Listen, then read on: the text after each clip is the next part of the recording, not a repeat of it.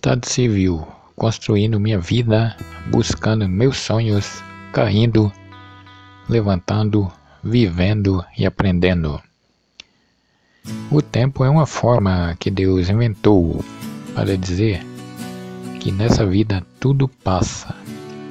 Esqueça o ontem, viva hoje e deixe Deus decidir o amanhã. E quem somos nós para condenar os erros de alguém?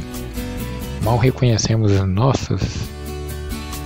A língua não tem ossos, mas é forte o suficiente para ferir um coração. Por isso, tenha cuidado com o que você fala. Coisa boa é dar volta por cima e deixar de boca aberta quem nos desejou mal.